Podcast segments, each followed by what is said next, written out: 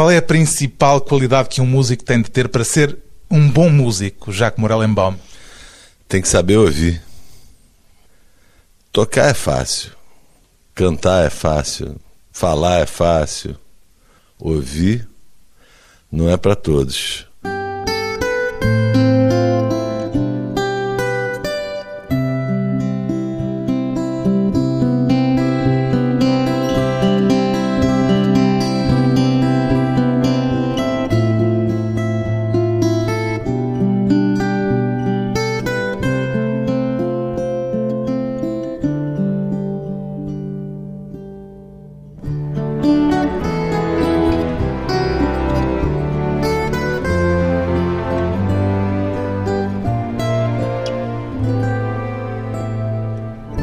Jacques Morellenbaum, 60 anos, músico.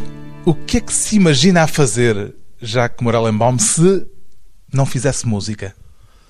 Ih, muita coisa. Eu iria para o mar. Iria para o morro, para a montanha. Para o mar? Para o morro? Para a montanha? É. É um homem da natureza? Ah, claro, todos somos, né? Quem não é? Bem, Mas... nós somos todos também um bocadinho urbanos já ah, e por sim. isso muitas vezes já não sentimos as capacidades necessárias para o mar, para o morro e para a montanha. É, mas na qualidade de carioca, posso dizer que quem nasceu na minha cidade já está habituado a misturar o ser urbano com o ser natural, né? Porque você tem o mar de um lado, tem a lagoa do outro, tem a floresta do outro. O Rio de Janeiro está todo embrincado em natureza. É, a natureza é, faz parte. Onde não há diversidade, nos cansa, né? A gente está acostumado à diversidade na natureza. Mas essa resposta é só teórica, porque eu não estou a imaginar que o Jacques Morellenbaum imagine ser outra coisa na vida que não um músico. É, não. Alguma eu... vez pôs a hipótese de ser outra coisa, verdadeiramente? Olha, eu vou lhe dizer, eu adoraria ser piloto de aviação, mas ao mesmo tempo tinha um sonho secreto que não tem nada a ver com música, que é ser dono de um restaurante, simplesmente porque minha avó era uma exímia cozinheira. E quando eu me deliciava com os quitutes, que é uma palavra que não se usa aqui em Portugal, ontem à mesa eu elogiei uma portuguesa por fazer quitutes, que significa no Brasil. As pips. As, as pips, exatamente, comidas deliciosas, né? Lá Como é que se diz no Brasil? Quitutes. Quitutes, quitutes. Eu falo carioca, eu falo quitute. Então. Mas imagina-se a passar os seus dias, não, todos os dias, não, todos os meses, todos os anos não, na, na no restaurante. Na realidade, no topo dos meus 60 anos, eu já relaxei e já considero que numa próxima encarnação eu vou ser dono de uma birosca à beira-mar, numa que praia. É uma birosca?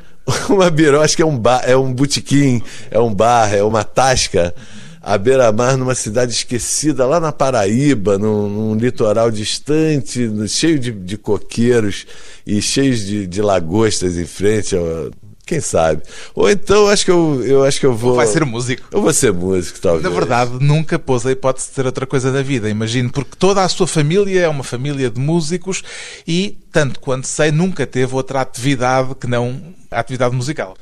Não, eu joguei, olha, eu dediquei muitos anos da minha vida a jogar voleibol, dediquei muitas outras horas, centenas de horas, a pedalar minha bicicleta pelos morros e praias do Rio de Janeiro. Mas isso não é profissão, isso é lazer. Ah, isso é lazer, exatamente. Mas como profissão, realmente pensei em ser, fantasiava ser guia turístico, porque eu era tão maravilhado com a minha cidade e com as maravilhas de lá eu achava que isso era uma maneira muito nobre e muito agradável de estar em contato com pessoas e de estar em contato com a natureza que eu tanto venero né, do meu Rio de Janeiro.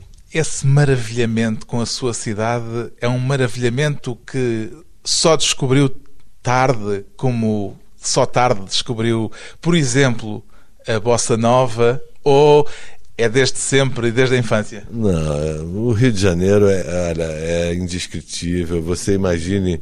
Eu me imagino, agora com 60 anos, me imagino com dois, três anos de idade, andando dois blocos, dois quarteirões, como a gente diz lá, e estando na areia da Praia do Flamengo, com uma água maravilhosa. É viver num paraíso. Os portugueses, quando lá chegaram há 500 e tantos anos, Olha, eu fico só fantasiando que maravilha que os portugueses encontraram naquele lugar. Mas é realmente um paraíso. A música brasileira também é uma maravilha. E o Jacques Morellenbaum só tardiamente é que descobriu a música popular brasileira, porque a sua formação é toda de música Não, clássica. Desculpe, mas a, o tardiamente não é a expressão correta, porque eu, apesar de ter nascido num berço de músicos eruditos, meu pai, maestro do, do Teatro de Ópera do Rio de Janeiro, Teatro Municipal do Rio de Janeiro, minha mãe é professora de piano, formada na Escola Nacional de Música da UFRJ, na Universidade do Rio de Janeiro. Eu realmente vivi minha primeira infância dentro desse mundo da música clássica. O Teatro Municipal era um segundo lar. Além disso, meu pai era catedrático da Escola Nacional de Música, que era um outro microcosmos aonde eu transitava, né? Tudo isso. Mas já com 10 anos, o que não é tão tardio assim, eu sou nascido em 54, era 64, havia uma revolução política, quer dizer, havia um golpe militar da direita no Brasil, ao mesmo tempo os Beatles chegavam e, os meios de imprensa, às vezes até subvencionados pelos golpistas militares, incutiam o rock na cabeça da juventude. E foram os Beatles a sua porta para a música popular? Certamente. Mas aquilo que eu tenho ideia que foi tardio na sua relação com a música popular foi Sim. a relação, por exemplo, com a bossa nova, que não foi imediata nem foi da sua infância. É verdade, mas na infância, além dos Beatles com os 10 anos, eu atravessava a cozinha na minha casa, ia para as dependências de empregada e ouvia samba no rádio, no rádio de pilha que ela tinha lá, que ficava tocando o dia inteiro, enquanto ela cozinhava, enquanto ela lavava.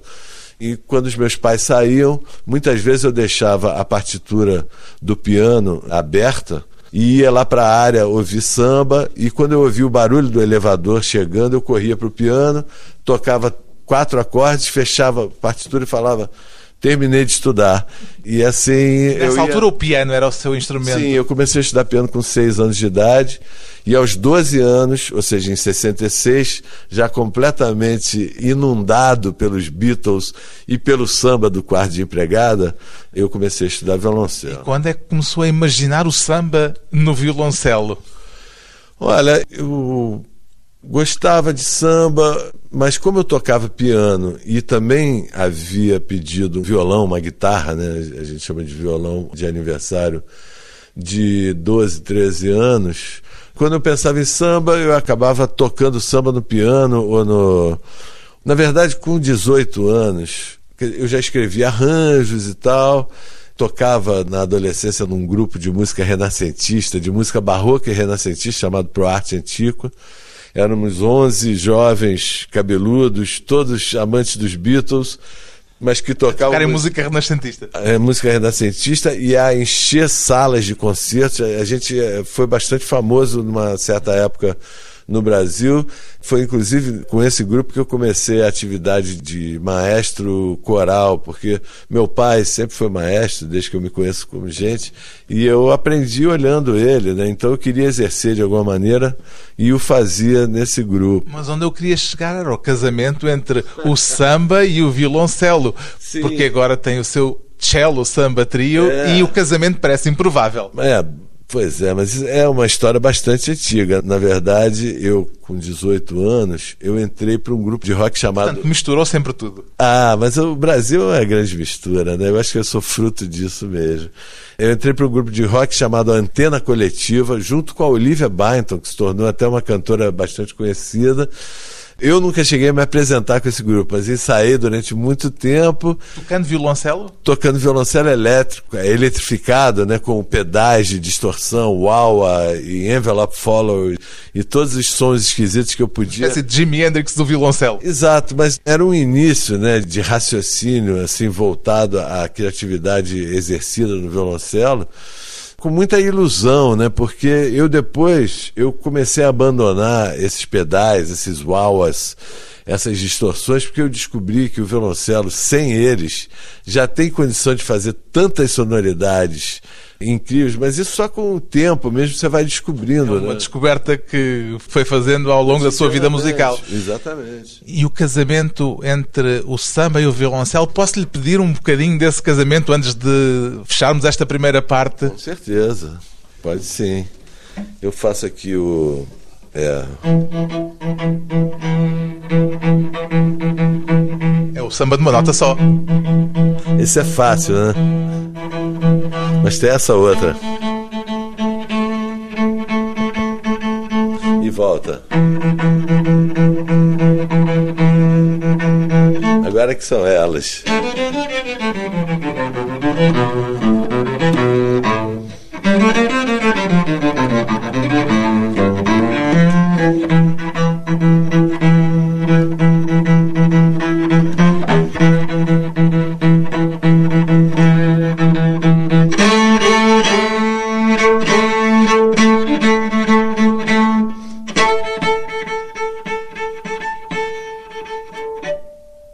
Casamento entre o samba e o violoncelo. Antes de uma pequena pausa, já voltamos com Jacques Morellenbaum e o encontro com Tom Jobim.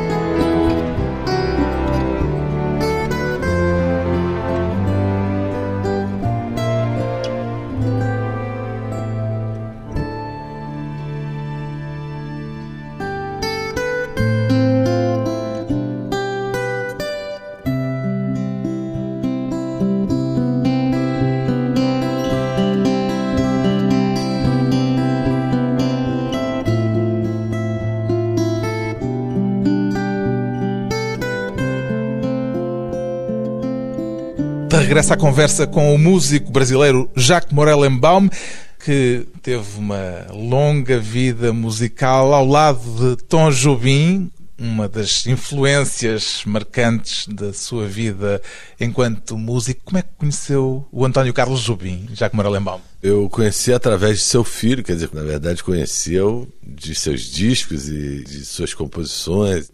Nunca havia assistido um show dele antes de tocar com ele.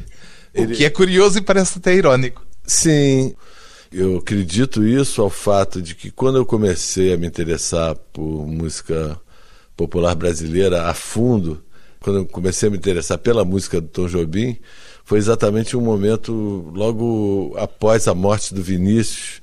E foi um momento em que o Tom abandonou os palcos por muitos anos e sua retomada aos palcos se deu aproximadamente sete anos depois da morte, eu não sei exatamente o tempo, quando ele formou a nova banda, que incluía seu filho Paulo, o Danilo Caime, filho do Dorival Caime. A sua... E já a Paula Morellenbaum? Não, não. Primeiramente, ele, na verdade, montou essa banda após o convite de um maestro austríaco, Peter Gutt, se não me engano, para fazer três concertos na Europa quando voltaram ao Brasil, o Tom sentiu vontade. Ele já tinha preguiça para escrever para orquestra, para escrever arranjos, mas ele adorava exercer esse lado de arranjador com os vocais. Ele adorava os vocais, especialmente os corais femininos, especialmente porque para poder exercer essa atração que ele tinha, ele podia ter o piano rodeado de belas mulheres cantoras ou musas. Funcionavam realmente como musas. Exatamente, eu acredito que sim. Eram momentos bastante inspiradores. Ele está ali sentado ao, ao, seu piano que ele gostava. Um whiskinho, belas mulheres um, e o piano. É, mais do que um whiskinho, às vezes e tal. Então, esse era um grande prazer que ele tinha. Então, ele foi para a Europa, montou a banda apenas com sua mulher Ana, com a mulher do Danilo Caime, Simone, e com sua filha Beth Jobim, ele sentiu falta de um pouco mais de consistência e talvez um pouco mais de profissionalismo, porque as três, apesar de super cantoras, super musicais, elas estavam começando a carreira como cantoras naqueles concertos na Europa, imagine só. Elas não eram cantoras profissionais. A Ana era uma fotógrafa, a Beth uma pintora e a Simone uma atriz. E as três cantavam porque cantavam em casa, com o esquinho em volta do piano. E atiraram-se assim ao mar alto, logo. Exatamente. Bom, eu não posso dizer um pouco diferente de mim, porque o meu primeiro concerto com o Antônio Carlos Jobim, nessa altura eu já tinha alguma experiência musical. Mas quando eu penso que o meu primeiro concerto com o Antônio Carlos Jobim foi no Carnegie Hall, em março, em 27 de março de 1985, que ele me convidou para tocar com ele em dezembro de 84 e que em março eu estreiei com ele fazendo dois concertos no Carnegie Hall. Eu mesmo não acredito no que eu estou dizendo. E tanto quanto sei, a primeira vez que o viu pessoalmente, fisicamente, foi ele que lhe foi bater à porta. É verdade. São essas coisas, essas coincidências que a gente desconfia que não é tanta coincidência assim que existe uma conjunção, talvez, de astros. Eu não entendo nada de astronomia, nem astrologia, mas tem certas coisas que acontecem. Quer dizer, se nós formos considerar que você iniciou a nossa conversa aqui, é, que nunca existiu antes em nossa vida, com uma pergunta que eu formulei, eu mesmo formulei, às duas e meia da manhã de hoje sem a gente ter se falado. Lazai, lazai, como se diz. Exatamente. Então, um primo da Paula, minha mulher, alugava uma casa de campo na montanha, a uma hora e quarenta do Rio, num sítio aonde, durante a minha adolescência de música renascentista, eu frequentava aquele mesmo sítio numa casa vizinha, que não era essa, mas era praticamente do lado, que pertencia a Marcelo Madeira, um químico da Petrobras que tinha como hobby tocar flauta barroca, flauta de madeira barroca, e que nos convidava, ele e sua mulher, Heloísa Madeira, que era uma, uma, cantora lírica e que também participava do grupo renascentista, nos convidavam para aquele sítio que se chamava Poço Fundo. Uma... Foi nesse sítio praticamente desabitado que o Tom Jobim foi bater à porta. Exatamente. É, o primo da Paula alugava uma casa nesse lugar que era um lugar muito familiar a mim quando eu voltei dos Estados Unidos, depois de me formar em violoncelo, lá em Boston e tal. E estava morando lá e um dia ouvia a baterem a porta, quando eu abri era o Tom Jobim. Por uma bela e grata coincidência, ou não, eu estava ouvindo Vila Lobos no meu aparelho de som, quando ele entrou e logo lhe ofereci uma cerveja e proseamos por um bom tempo. O Tom Jobim já conhecia o Jacques Morellenbaum, já sabia que era sim, um músico? Sim, eu já havia feito concertos com o Paulo Jobim, que é da mesma geração que eu, um pouquinho mais velho do que eu, com o Paulo e o Danilo.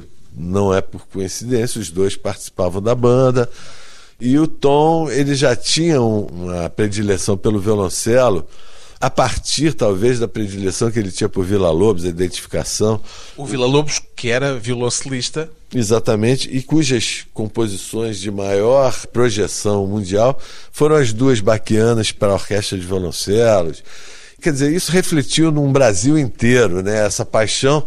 E acredito que o violoncelo tenha se tornado um instrumento brasileiro, assim como a guitarra espanhola se tornou um, um instrumento do samba, um instrumento brasileiro, a partir do Vila Lobos, né? E o Tom teve como mestres arranjadores fantásticos como Radamés Ginátali, que era também um maestro erudito, mas também transitava na música popular, também tinha influências de Vila Lobos. O Tom Jobim, que era um músico popular, mas com um conhecimento da música erudita muito vasto. Ele, eu não diria que ele era um músico popular, eu diria que ele era um músico altamente erudito. Ele era um grande erudito, que fazia música popular com uma categoria inatingível, inigualável. Ele é um músico de uma erudição inimaginável. São poucos os mortais que têm condição de compreender o grau de erudição do Tom Jobim. Não só na música, na ciência, no estudo dos pássaros, no estudo das marés, no estudo dos rios, na matemática e em um homem que sabia tudo isso, ele costumava falar assim: Eu não sinto a menor atração de falar sobre aquilo que eu sei, só gosto de falar sobre aquilo que eu não sei. O mais espantoso é que tudo isso dá hoje ideia que era um conhecimento e um saber que o Tom Jobim tinha sem esforço. Ele parece ser alguém que estava permanentemente numa tranquilidade sem esforço. Olha, eu penso assim, por mais iluminado que fosse, era um ser o mais humano possível, né? Porque eu acho que a pessoa que tem qualidade, a pessoa que tem consciência, a pessoa que tem cultura, ela acaba sabendo viver melhor tem todas as qualidades humanas mais desenvolvidas. Então, ele às vezes era um velho resmungão. Ele falava assim: Olha, eu estou trabalhando muito mais do que eu mereço. Ele detestava andar de avião. Quando Apesar do samba do avião. Apesar do samba do avião. Quando surgiu um convite para uma, uma digressão na Europa, a gente dava pulos de alegria. Ele falava: Não, não. Quando acabava um show e ele entrava no carro e o motorista ligava a música todo feliz querendo mostrar como ele amava a música, ele falava: No, please, I hate music. Era... Eu dizia que odiava música. Sim, porque ele tinha acabado de tocar um concerto de uma hora e quarenta de música. E o motorista. E era silêncio. Provavelmente tinha um gosto musical que não era o gosto musical de Tom Jobim, entendeu? Então ele queria, ele queria usufruir do silêncio. Qual é a música de Tom Jobim? Talvez lhe pedisse, antes de mais um curto intervalo, a música do Tom Jobim mais próxima do silêncio. Olha, eu acho que todas as músicas do Tom Jobim são tão próximas do silêncio porque vivem nele, né? Elas habitam nele. A música que se parece mais com o silêncio, eu não sei. Mas antes de você me fazer a pergunta, eu imaginei que você me perguntaria se eu lhe pedisse para tocar uma música de Tom Jobim, qual seria? E eu já tinha a resposta pronta. Venha ela, então. Então, ela se chama Retrato em Branco e Preto, depois que ganhou a letra de Chico Buarque. Porque quando ela foi composta, ela se chamava Zíngaro, e é uma música com a qual me identifico sendo parte do Cello Samba Trio, que não deixa de ser um samba, samba sofisticado, evidentemente, mas o Zíngaro, a imagem do Zíngaro para o Jobim era o cigano que toca o violino e tal, e o violoncelo é o irmão mais grosso do violino, né? Então é assim.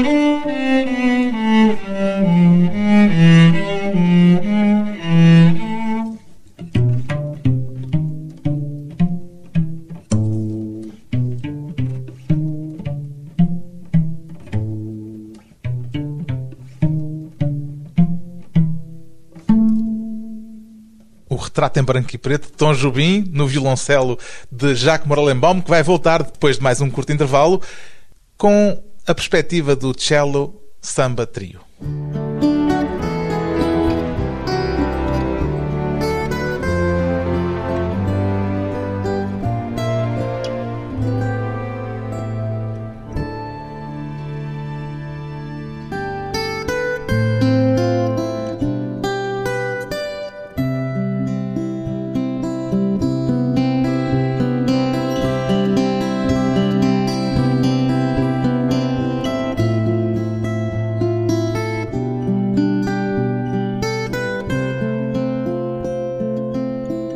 Convidado hoje para a conversa pessoal e transmissível, o violoncelista Jacques Morellenbaum. Acontece-lhe, às vezes, ser assaltado pelo desejo de tocar outro instrumento que não o violoncelo, Jacques Morellenbaum? Ah, toda hora. Eu, por mim, eu tocaria todos. Sou muito curioso. Toca piano também? Sim, eu comecei pelo piano quando era pequeno, nunca abandonei os teclados. Eu utilizo o piano muito quando estou escrevendo meus arranjos. Adoro piano, compor ao piano e tudo. Sente-se mais realizado a compor ou em palco enquanto instrumentista? Na verdade, é uma pergunta impossível de responder. O que eu posso lhe dizer é que eu Se eu me sinto realizado, é com aquilo que eu estou fazendo no momento, né? Nem seja compor, momento. seja arranjar, seja reger, tocar. Reger a orquestra também me realiza muito, ouvir música também me realiza muito. Mas em termos de ação, eu gosto igualmente dessas atividades todas. São prazeres diferentes, enfoques diferentes né, da música mas é, é uma delícia tocar, é, tocar lendo, uma delícia tocar improvisando. Já são dois, dois, dois campos diferentes. Exatamente. O Jacques Morellenbaum já participou em tantos projetos que já é possível fazer-lhe a pergunta de qual desses projetos foi para si o projeto mais marcante de todos aqueles em que esteve presente e envolvido. Bom, é, um... vai-me dizer que todos. É, não, o prezado ouvinte há de considerar que o nível das perguntas está cada vez mais difícil de ser respondido. Eu, na verdade, é realmente difícil. Eu, eu já participei em projetos fonográficos. Já gravou mais de 700 discos. Exato, já participei. Já participou na gravação de, de mais de 700 discos. Sim. Não tem em casa todos os discos em que Não, participou. Tem, tem uma grande parte mas muitas vezes não consegui o exemplar. Participei como músico de orquestra, participei como solista, violoncelista, participei como produtor, como arranjador, como maestro, até como cantor, como tecladista, como contrabaixista elétrico. No disco Família Jobim eu toquei o Boto, a composição Boto do Tom Jobim, no lugar do Tião Neto de contrabaixo elétrico e no Noites do Norte do Caetano eu gravo também de baixo elétrico. Nesses discos todos tenho ideia que há um que é especial, que é o Fina Estampa, do Caetano Veloso. É, se eu fosse obrigado a responder, escolher um disco entre os que me influenciaram, o lugar comum seria eh, falar o Fina Estampa, mas eu vou responder só para contrariar. Só para contrariar. Eu vou citar um outro disco que talvez tenha uma importância na minha formação mais fundamental, que foi um disco chamado Melhor de Três, do compositor e cantor Cláudio Nutti, que participou da primeira formação do Boca Livre. Ele, nos anos 80, eu tinha voltado dos Estados Unidos, ele me convidou para fazer o primeiro disco, onde eu tinha uma orquestra sinfônica ao meu dispor, e a metade do disco era só de banda, e a outra metade ainda era a época de vinil, de lado A e lado B. Então tinha um lado A só de banda e um lado B todo de orquestra. E eu tive meio disco inteiro para deitar e rolar e escrever, ainda sem computador, né, na papel e lápis, borracha. O computador mudou muito no processo de arranjo, por exemplo, de orquestração? Não acredito que tenha mudado em termos do resultado final. Mudou na forma de fazer. Muitas vezes o trabalho no computador é mais lento do que sem ele, em alguns momentos. Em outros momentos ele torna muito prático. Para mim, ele teve uma importância fundamental que era poder apresentar uma caligrafia decente, já que a minha é muito. Para os músicos perceberem o que estava marcado claro, na, na partitura. É, porque o que eu aprendi nos meus estudos de música é que o quão mais claro é a partitura, quanto menos trabalho o músico tiver para decifrar aquilo que o arranjador ou compositor deseja, melhor flui a música, porque o músico vai se preocupar com o que realmente interessa, que não é decifrar, decodificar uma grafia, e sim interpretar uma intenção artística, dramática, emocional e tal, que é, o buraco é bem mais embaixo. Apesar de já ter participado nesses mais de 700 discos, agora há um que é especial para si, que é o do Cello Samba Trio. Porquê que é tão especial vocês, no seu percurso? Vocês tinham aqui em Portugal o tio Patinhas uhum.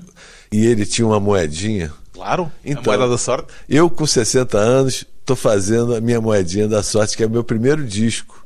Porque eu, há 40 anos eu trabalho para os outros com muito prazer. Porque... E este considera o seu primeiro disco em termos individuais, aquele em que está não, o Jacques Morellenbaum por inteiro. É, não é uma questão de considerar, é uma questão de ser.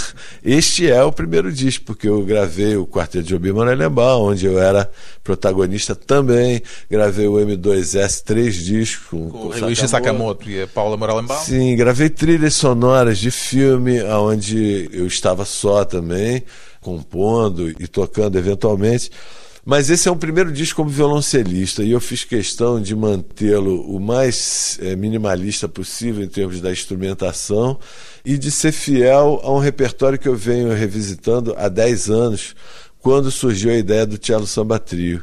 Em 2005, eu toquei aqui em Portugal como parte da minha primeira digressão do Cello Samba Trio na história. Foi aí que o Cello Samba Trio foi inventado a partir de uma paixão que eu tenho por um disco do João Gilberto, gravado em 1973, um disco que não tem título, que se chama João Gilberto. Nós no Brasil chamamos ele do álbum branco do João Gilberto.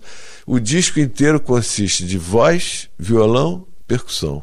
Três nomes: cello, samba, trio. Minimal. Minimal. Eu faço a voz, eu pretendo ser, que nem aquele eu queria ser John Malkovich. Eu, eu no caso, quero ser o, o João, João Gilberto. Gilberto. A voz do João Gilberto. O violão fica na mão do Lula Galvão e a bateria do Rafael Barata. E esse é o Cello Samba Trio, que só toca samba ou vai para lá do samba? É, vai para lá de tudo, porque para mim música. Para lá de Shangri-La. É, para lá de Marrakech, como diz o Caetano. Né? Música para mim, você já viu, você pesquisou. Eu venho de uma família de músicos eruditos, eu ouvia rádio no quarto da empregada, eu gostava dos Beatles quando era garoto, me apaixonei pelo jazz quando eu fiquei adulto, depois eu vim me apaixonar pela bossa nova e vim tocar com o Papa, né? Eu fui tocar com o chefe da tribo, né? Com o grande chefe, o grande mestre. O Tom Jobim. O Tom Jobim. E foram só 10 anos, infelizmente. Mas foi um presente que eu ganhei da vida. E se não bastasse os 10 anos com o Tom, eu toquei 5 com o Egberto Desmonte, concomitantemente. Eu toquei com o Tom de 1985 a 1994, quando ele faleceu. Toquei com o Egberto de 1988 a 1993 quando, durante um período de seis meses, eu toquei ao mesmo tempo com Caetano Veloso, Egberto Desmonte e Tom Jobim. O Cello Samba Trio tem também música sua, escrita por si, temas originais e tem, novos seus. Tem sim. Eu sou um compositor bissexto, sou um compositor. Por meio... falta de tempo ou por uh, um grande sentido de autocrítica? Olha, existe um grande sentido de autocrítica, mas eu sempre compus, nunca deixei de compor por isso em termos de divulgar as minhas composições, aí entra a autocrítica, né? Mais do que na hora de compor. Compor é uma necessidade, é uma brincadeira também. O, a música tem muito de lúdico, né? Então é uma delícia quando você senta, pega um violão, ou pega o violoncelo, ou pega um piano e inventa um negócio, assim, você mesmo se maravilha, é uma, é uma autocarícia, né? Assim, você inventar um negócio que você acha agradável. E vai haver negócios inventados por si sim, no sim. disco do Tchau Samba. Sim, há duas peças. É, uma que eu já compus há mais tempo, que eu compus para uma trilha de cinema. E no caso, essa música veio de uma encomenda, que aliás é a forma que eu acabo compondo mais por encomenda. O Cole Porter dizia quando lhe perguntaram o que é inspiração para si, ele respondia: é o telefonema do produtor com a ah, encomenda. Então, então não estou sozinho. Então, essa canção, a encomenda era a cena romântica do casal romântico do filme, que era um assassino de aluguel brasileiro e uma prostituta francesa numa rua em Amsterdã ao ar livre. Então essa música ficou ar livre. Chamou. É, depois, com o passar do tempo, eu olhei uma hora assim, ar livre e falei assim, puxa, em épocas de buraco na camada de ozônio, poluição, ar livre é de uma poesia tão necessária, tão útil né, que essa música vai se chamar Ar Livre, e com todo orgulho. despedir-nos com um bocadinho do Ar Livre? Sim, na verdade o Ar Livre é uma balada, é um samba-canção. Então, sem o violão e a bateria, não vai ter a menor cara de samba, vai ser uma canção melancólica. E, Fechamos com uma nota melancólica. Ok, vamos lá. Ar Livre. Ar Livre. Mm-hmm.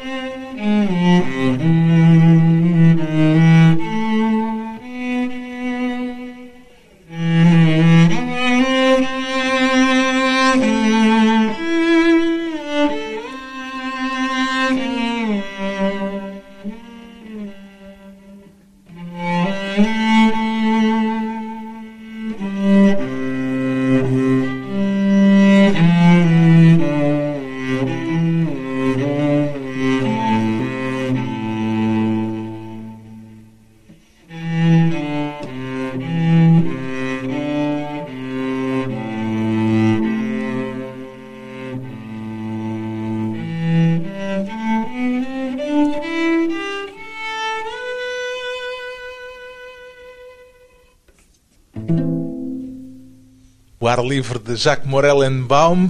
Jacques Morellenbaum, o que é que a música ainda não lhe deu e ainda espera que ela possa vir a dar-lhe? A próxima surpresa. A próxima surpresa, para já um disco com o Cello Samba Trio e a muita música que ainda há de vir com Jacques Morellenbaum. Muito obrigado. Até a vista, Portugal. Com sotaque carioca.